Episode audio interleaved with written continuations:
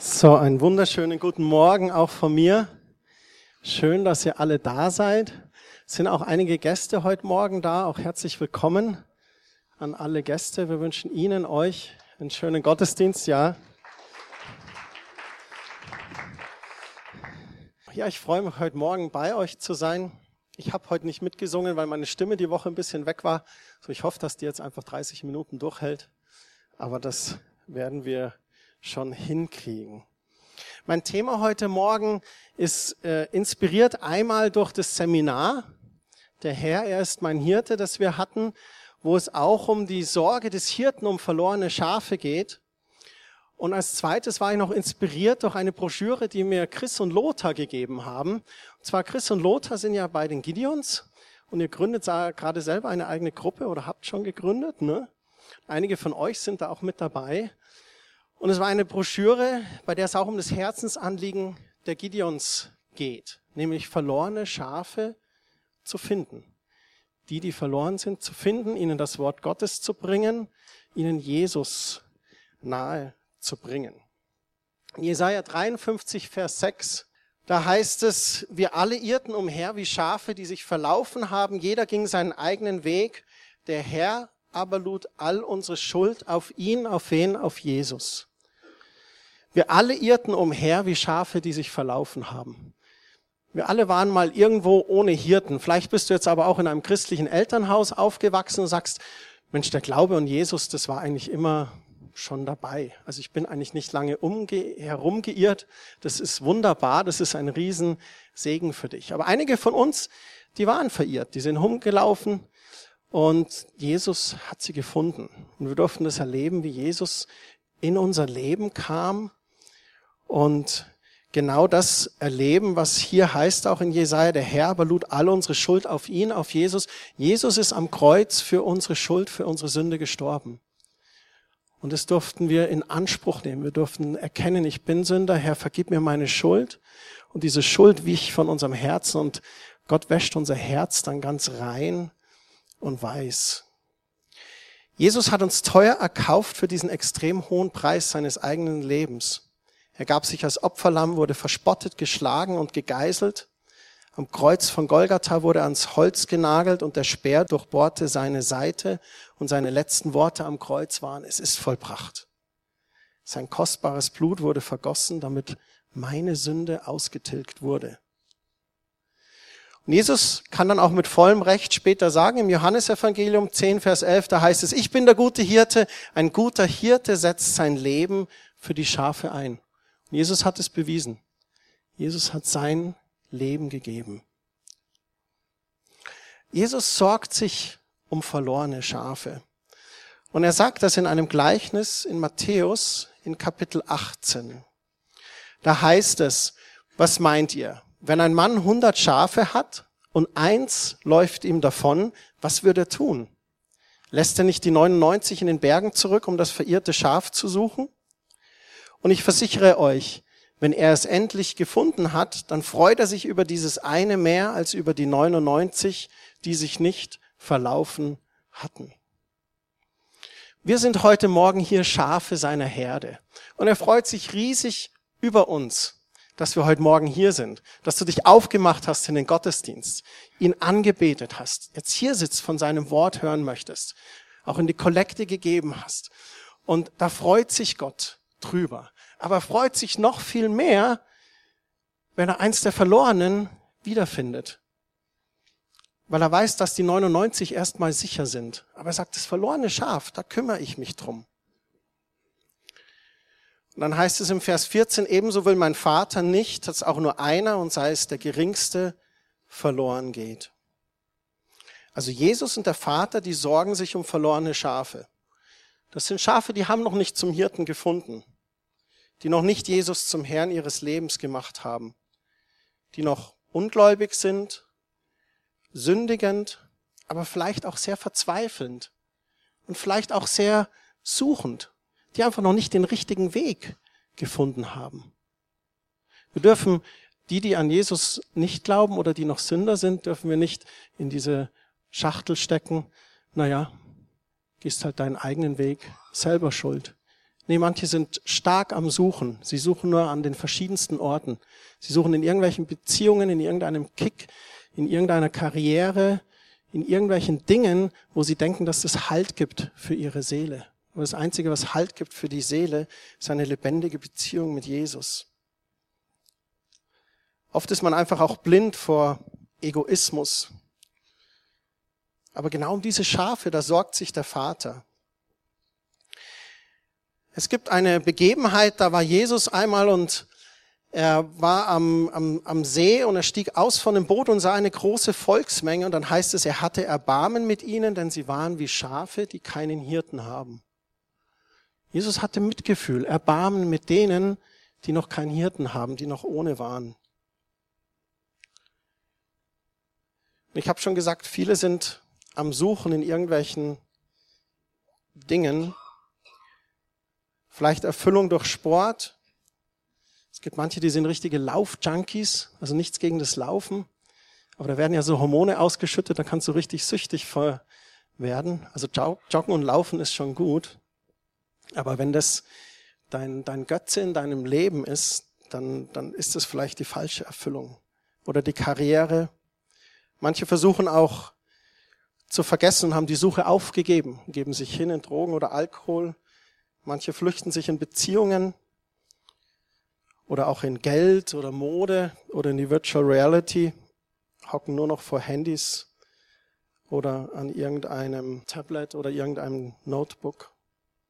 Als Jesus diese Volksmenge sah und dann sagten die Jünger zu ihm, Mensch, es sind so viele, die haben doch sicher Hunger. Da heißt es, er antwortete und sprach zu ihnen, gebt ihr ihnen zu essen. Und dann beginnt diese Geschichte mit den ähm, fünf Broten und den zwei Fischen und diese wunderbare Vermehrung, wo sie alle satt werden, aber erstmal sagt er, gebt ihr ihnen doch zu essen.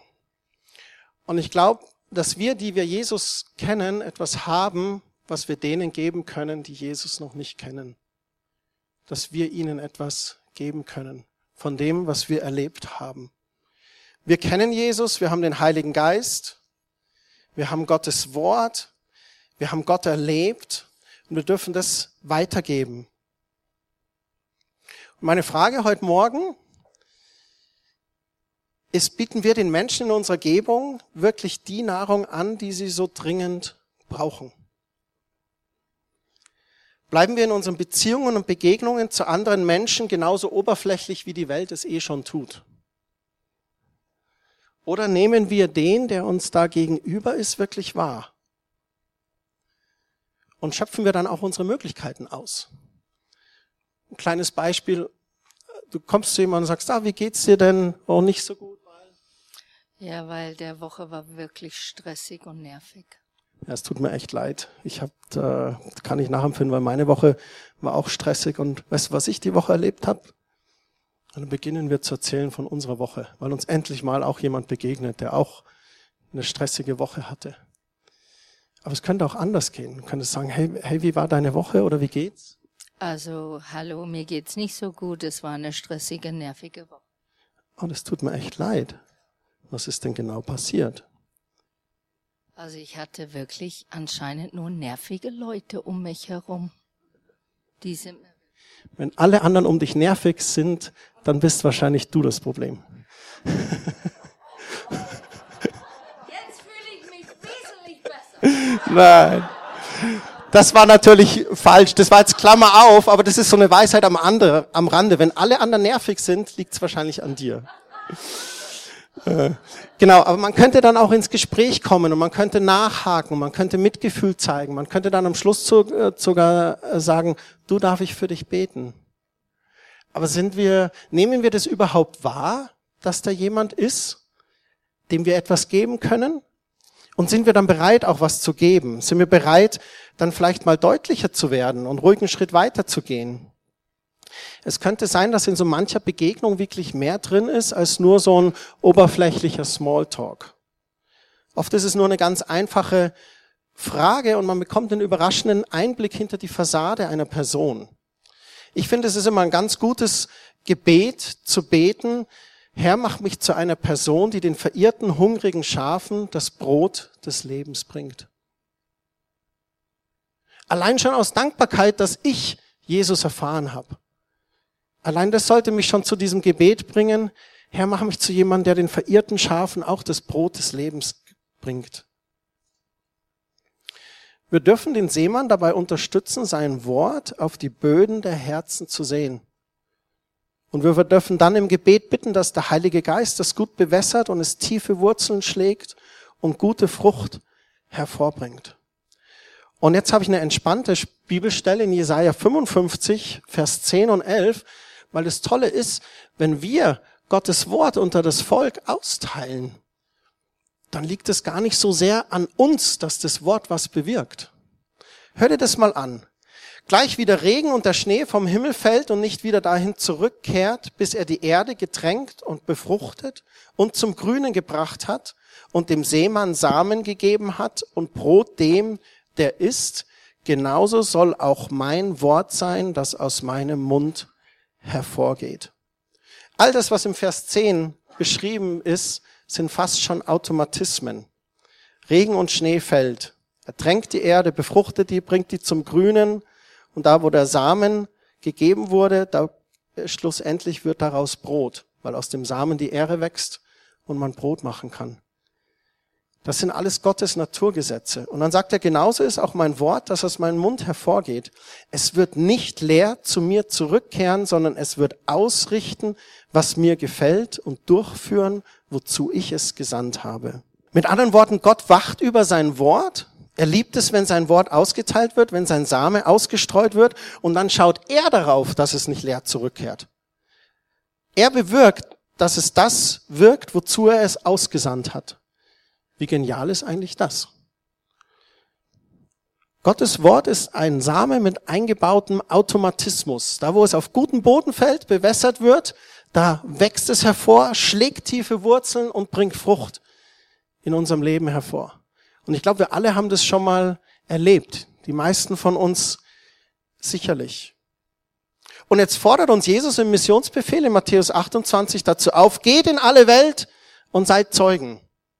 Jünger zu machen, zu taufen, zu lehren. Er braucht deine Füße, deine Hände, deine Augen, den anderen zu sehen und wahrzunehmen. Deine Ohren manchmal zwischen den Zeilen zu hören, was dein Gegenüber eigentlich sagt. Und deine Stimme, um diese Welt zu erreichen. Ich weiß, dass das heute Morgen vielleicht keine Wellnesspredigt wird. Falls du dich auf eine Wellnesspredigt eingestellt hast, dann schnall dich vielleicht nochmal an, öffne dein Herz ganz weit und bitte Gott, dass er dir wirklich zeigt, was sein Wille ist für dein Leben. Denn es gibt so viele Menschen um uns herum, die haben echten Hunger nach der Wahrheit. Und viele Menschen, die einfach auch Nöte haben. Viele sind am Suchen und auch sehr dankbar, wenn sie dann eine Person gefunden haben, die ihnen den Weg und die Wahrheit von Jesus Christus erzählt.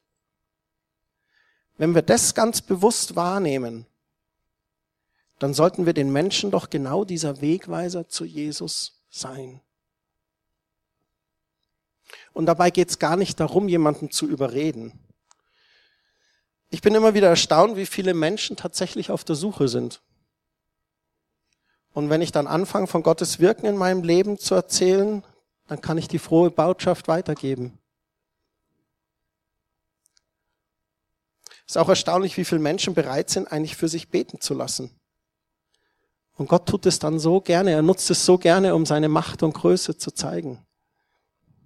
Und da brauchen wir einfach mehr Mut, Menschen anzusprechen. Und wenn jemand in einer schlechten Situation ist, sagen du, ich bin gläubig, ich glaube an Jesus, ich habe erlebt, dass er mein Gebet beantwortet, darf ich für dich beten?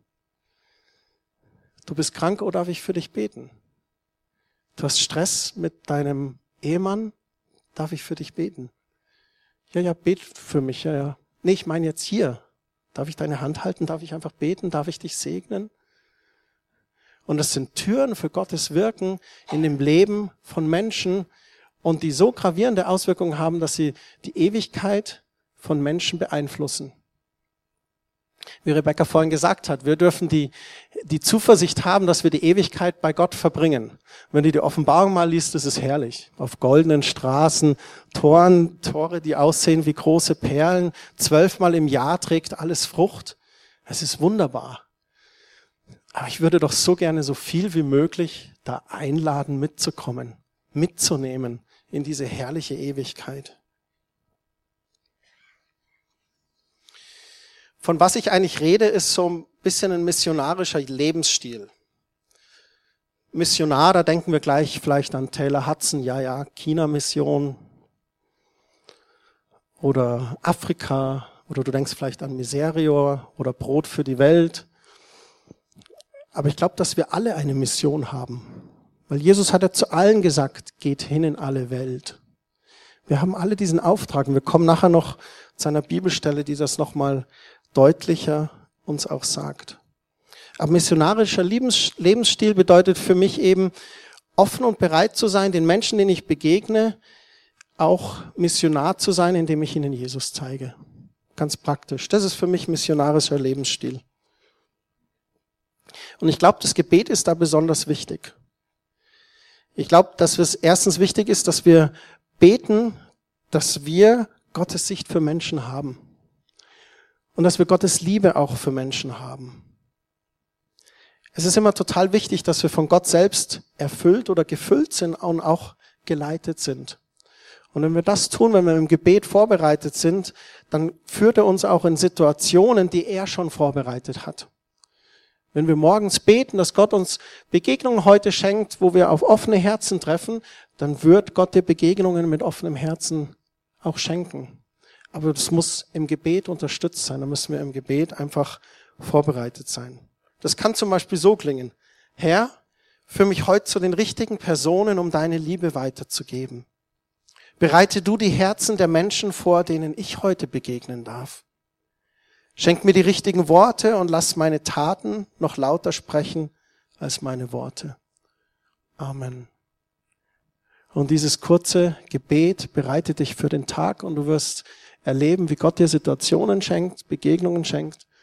Und du wirst es genau wissen, in dem Moment, wenn du dann dort drin bist, wird der Heilige Geist hier hinten ein Lämplein anmachen und sagen, jetzt, sei mutig, Sprich. Ich finde es total wichtig, dazu zu sagen, sei echt.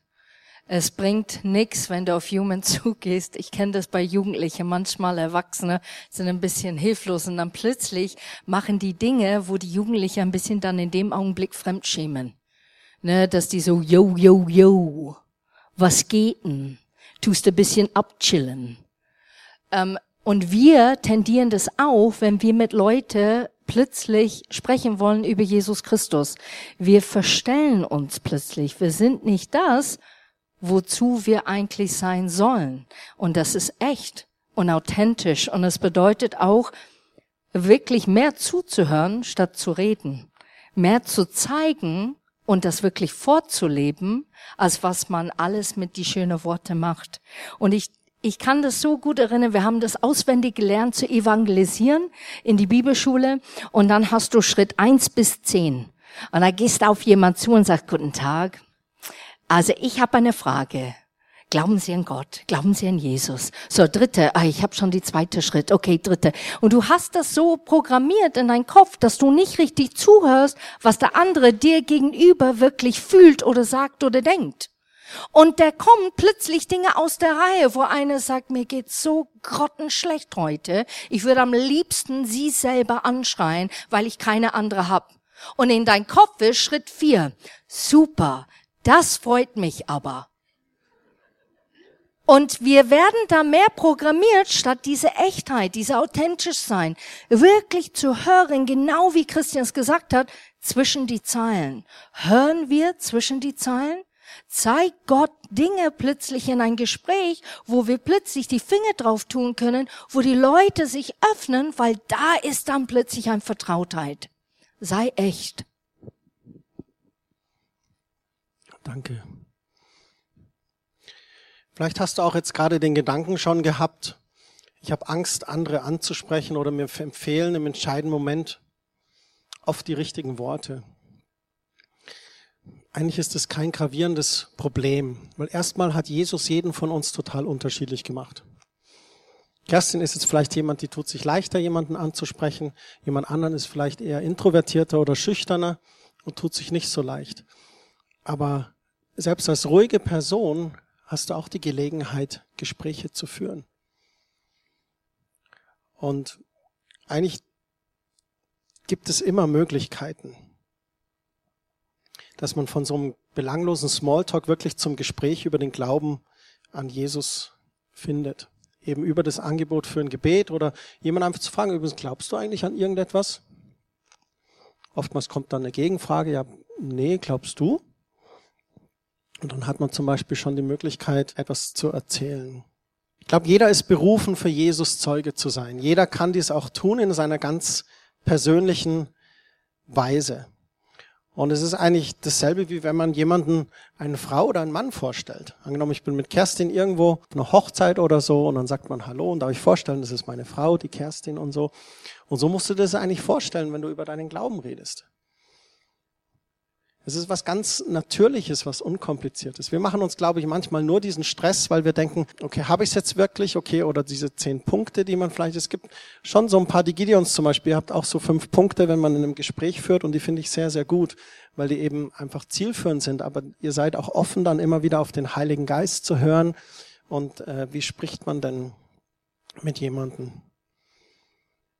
Genau. Ich glaube, auch jeder sollte von uns die Fähigkeit haben, das Evangelium überhaupt zu erklären. Ich bin immer wieder erstaunt, dass ich manchmal äh, Christen kennenlehre, die schon viele Jahre gläubig sind und denen es aber schwer fällt, eigentlich zu erzählen, was das Evangelium eigentlich ist.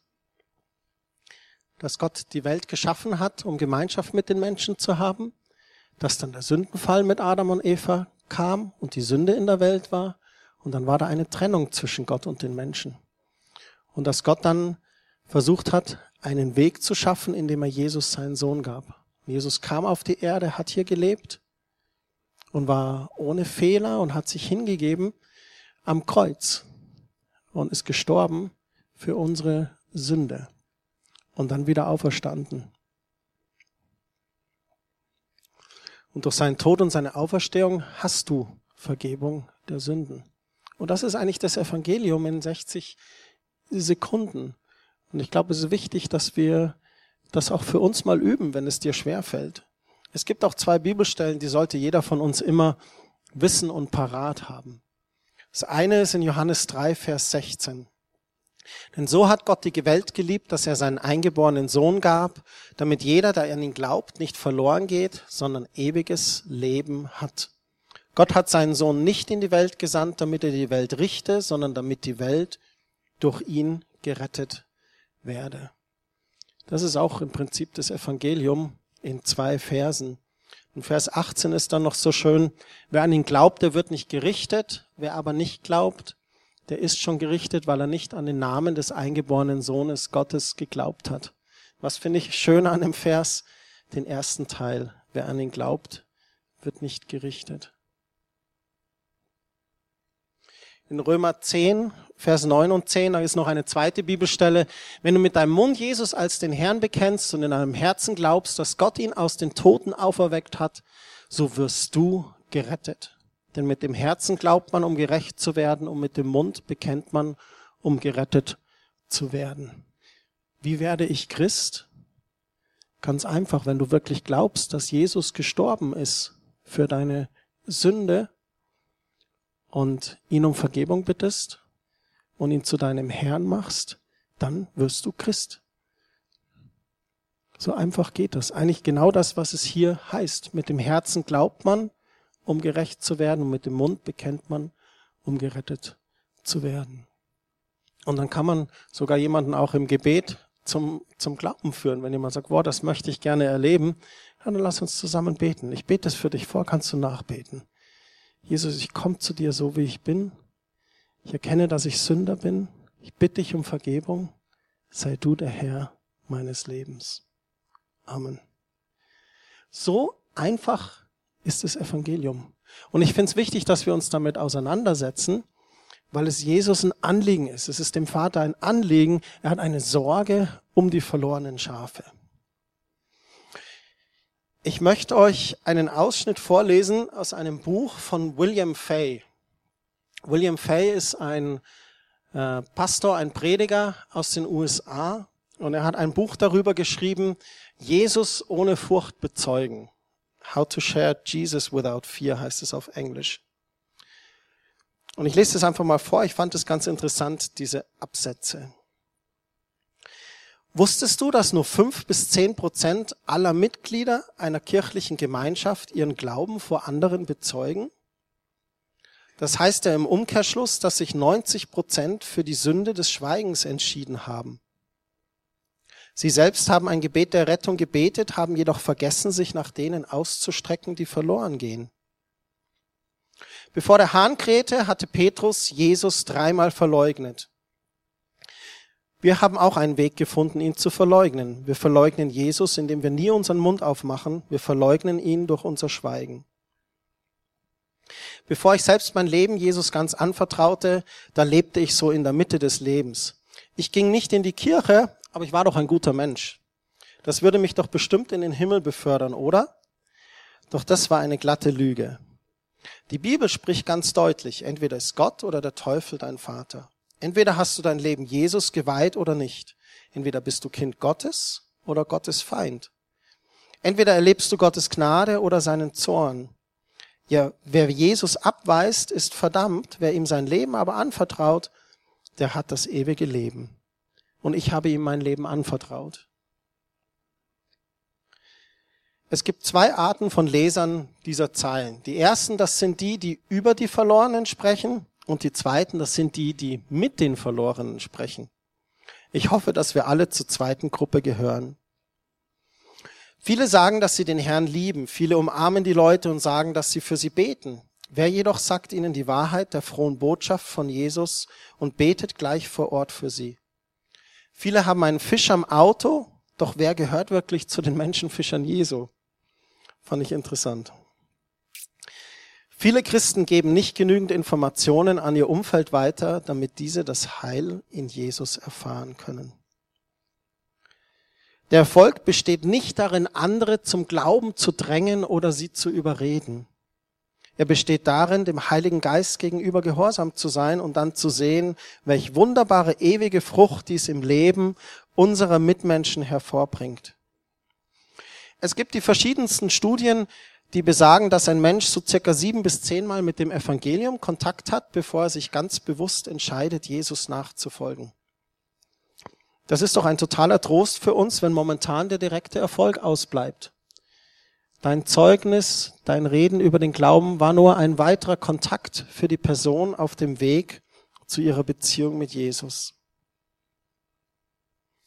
Es ist schon ein Erfolg auch, dass du deinen Glauben bezeugt hast und dein Leben mit Jesus transparent lebst.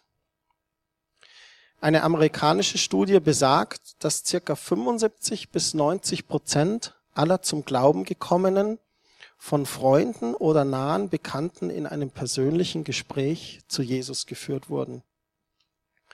Der Umkehrschluss, nur circa 10 bis 15 Prozent aller Bekehrungen kamen durch Veranstaltungen oder große Events und Happenings zustande. Bist du bereit, die frohe Botschaft zu bezeugen? Damit meine ich nicht nur kleine Häppchen zu geben, wie ich bete für dich, sondern Jesus zu bezeugen. Bist du bereit zu erzählen, was Gott in deinem Leben getan hat? Bist du bereit, für Menschen an Ort und Stelle zu beten? Bist du bereit, ein Zeuge zu sein und zu Jesus zu stehen? Knallharte Worte hier von dem William Fay. Die Sünde des Schweigens. Ich habe das noch nie so betrachtet. Gott der Vater sehnt sich, die verlorenen Schafe zu erreichen. Und er hat uns den Missionsbefehl gegeben. Wir sind seine Hände, seine Füße, seine Augen und Ohren. Und wir dürfen nicht schweigen. Das ist ganz wichtig, dem weiterzugeben. Abschließend noch eine Bibelstelle im zweiten Korinther 5, und da die Verse 17 bis 20. Da heißt es, darum ist jemand in Christus, so ist er eine neue Schöpfung. Das Alte ist vergangen, siehe, es ist alles neu geworden. Paulus schreibt hier an die Korinther und er spricht darüber, was mit uns geschieht, wenn wir an Christus glauben. Dann spricht die Bibel davon, wir sind in Christus, eine neue Schöpfung, unser altes Leben ist vergangen und das neue Leben in Christus beginnt. Vers 18, das alles aber kommt von Gott, der uns mit sich selbst versöhnt hat durch Jesus Christus. Gott hat uns das geschenkt durch Jesus Christus, weil Jesus sich gegeben hat, freiwillig als Opfer. also geschenkt von Gott, der uns mit sich versöhnt hat durch Jesus Christus und uns den Dienst der Versöhnung gegeben hat. Wusstest du, dass du einen Dienst hast? Aber ich bin gar nicht im Kinderdienst. Wir alle haben einen Dienst. Paulus beschreibt es hier, einen Dienst der Versöhnung. Dann heißt es weiter, weil nämlich Gott in Christus war und die Welt mit sich selbst versöhnte, indem er ihnen ihre Sünden nicht anrechnete und das Wort der Versöhnung in uns legte. Also Gott ist in Christus und die Welt mit sich selbst versöhnte durch Christus, indem er ihnen ihre Sünden nicht anrechnete. Durch das Opfer Jesu werden uns unsere Sünden nicht mehr angerechnet und sagt dann, und das Wort der Versöhnung in uns legte. Ein Wort der Versöhnung ist in uns gelegt. Ein Dienst der Versöhnung uns anvertraut. So sind wir nun Botschafter für Christus. Gestern haben sie 6 zu 0 gegen Augsburg gewonnen. Ich bin auch kein so wilder Fußballfanatiker. Mir geht's gar nicht um den Fußball. Aber die, ich habe äh, Ausschnitte auf Facebook vom Stadion, wie die Bayern ihren 6 zu 0 Sieg gegen Augsburg gestern gefeiert haben. Und diese ganze Kurve, die hat gebebt und gebebt und gebebt. Und da waren sie begleitet mit allem. FC Bayern Schal, FC Bayern hier, FC Bayern. Also alles FC Bayern, alles rot. Alles äh, rot-weiß oder weiß-rot, je nachdem. Und da sind sie unterwegs als Botschafter für FC Bayern. Und manchmal können wir uns für irgendeine Sportart so die Seele aus dem Leib blären. Wir kommen heiser nach Hause, am Montag im Büro können wir nicht mehr reden oder telefonieren. Kannst du dann, schreibst du einen Zettel, ich mache heute nur Excel-Listen, ich war beim 6 zu 0 Sieg gegen Augsburg mit dabei. Und da können wir uns verausgaben. Und wir sollten uns aber umso mehr noch für Jesus verausgaben. Wir sind Botschafter für Christus. Nicht für den FC Bayern oder sonst irgendwas. Botschafter für Christus. Und zwar so, dass Gott selbst durch uns ermahnt. So bitten wir nun stellvertretend für Christus, lasst euch versöhnen mit Gott.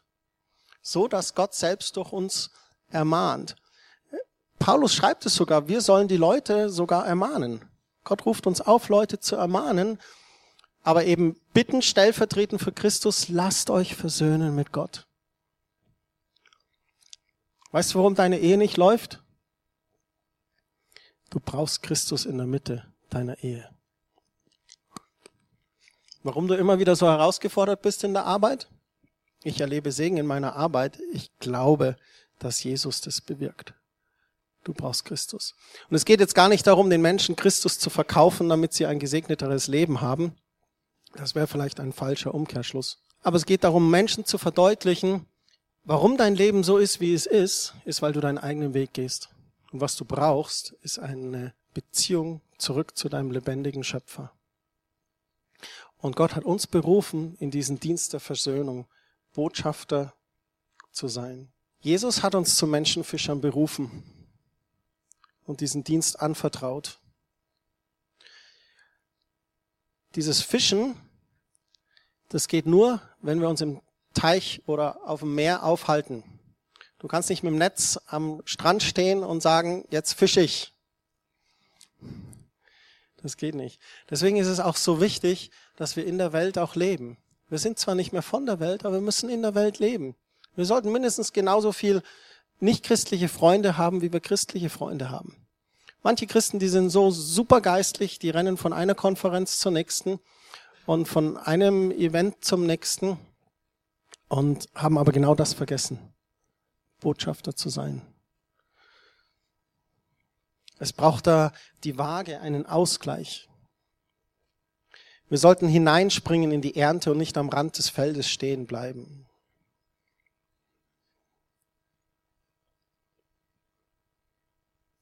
Jetzt habe ich, glaube ich, alles gesagt, was ich sagen wollte. Rebecca, willst du?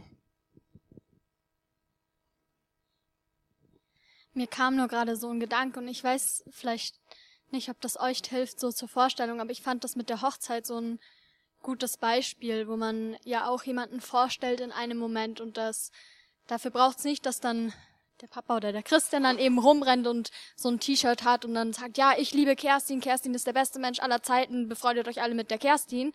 Aber es gibt Momente, wo man sich schon, wo es unhöflich wäre, auch die Kerstin nicht vorzustellen. Und ich glaube, so kann man sich es vielleicht ein bisschen mit Gott vorstellen, dass es einfach Momente gibt und die wird Gott dir zeigen und da muss man sich nicht so viele Gedanken machen, wie wir gerade schon gehört haben, aber da ist es angebracht, Gott vorzustellen. Und meistens ist es auch so, dass sich dann die Sachen von alleine begeben, also wo die Leute ja dann auch mit der Kerstin das Gespräch führen, die werden dann nicht, da wird der Christian dann nicht einen Monolog erzählen, was alles so toll über die Kerstin ist und alles runterrattert eine ganze Liste und warum er überhaupt die Kerstin liebt und sowas, sondern es ergibt sich ein Monolog und ich finde, wenn man das mal selber erlebt hat, dann merkt man das. Du selber kennst die Kerstin oder kennst Gott für dich und das ist auch wichtig und gut so. Und wenn du mit Gott eben bleibst in dieser Verbindung, dann kannst du auch Fragen beantworten, wo Leute halt fragen, oh, warum liebst du die Kerstin oder wie, wie habt ihr euch kennengelernt oder solche Sachen. Aber letztendlich wird Gott eben den Samen oder in dem Beispiel dann mit der Kerstin, die wird für sich selber sprechen und dann weitertragen und dann wird der Mensch für sich selber eben so die Entscheidung treffen, okay, mag ich jetzt die Kerstin oder nicht? Und ich glaube, so kann man sich das vielleicht ganz gut mit Gott vorstellen. Sehr gut. Wir wollen euch auch bitten, diese Karten zu nutzen. Ladet Leute ein, gerade auch für den Ostergottesdienst. Das wird wirklich ein Fest sein, wo wir die Auferstehung Jesu feiern und eine super Gelegenheit, einfach Familie und Freunde ähm, mitzubringen. Wir haben die extra auch so gestaltet, dass du die per Post verschicken kannst, einfach Adresse und Briefmarke drauf und ähm, weg damit. Ja, das war meine Nicht-Wellness-Predigt heute Morgen. Ihr seid herausgefordert, den Dienst der Versöhnung zu leben, Botschafter an Christi Stadt zu sein. Aus Dankbarkeit dafür, was ihr schon alles erlebt habt mit Jesus Christus. Und tut das bitte ganz natürlich, so wie Rebecca jetzt am Schluss auch noch gesagt hat. Ohne Zwang, ohne Druck. Aber da, wo Gelegenheit ist, habt den Mut. Streue Gottes Wort aus, er wacht darüber. Und wenn eine Gelegenheit ist, für jemanden zu beten, biete dich an, für jemanden zu beten. Vater, ich danke dir so sehr, dass wir zu dir gefunden haben, dass wir zu deiner Herde gehören. Und Herr, da gibt es so viele verlorene Schafe noch. Und ich möchte jetzt gerade auch wirklich in den Riss treten und beten für unsere Familienmitglieder, die dich noch nicht kennen, für unsere Freunde, Arbeitskollegen, für unsere Sportvereine, wo wir sind, Herr. Wir beten, dass du wirklich dort die Menschen errettest. Wir bitten dich für göttliche Begegnungen für sie, dass du Arbeiter in dieses Erntebelt sendest. Und ich bitte dich auch, dass du uns nutzt in unseren Familien, Zeuge zu sein für dich, Jesus Christus. Und nicht unbedingt durch viele Worte, sondern gerade auch durch unsere Taten, durch unseren Lebensstil, Herr. Wir danken dir dafür in Jesu Namen. Und ich segne euch für diese Woche, seid beschützt und bewahrt. Bete, dass Gott seinen Engeln Befehl gibt über euch und dass der Heilige Geist euch nahe ist und ihr geführt und geleitet seid. In Jesu Namen. Amen.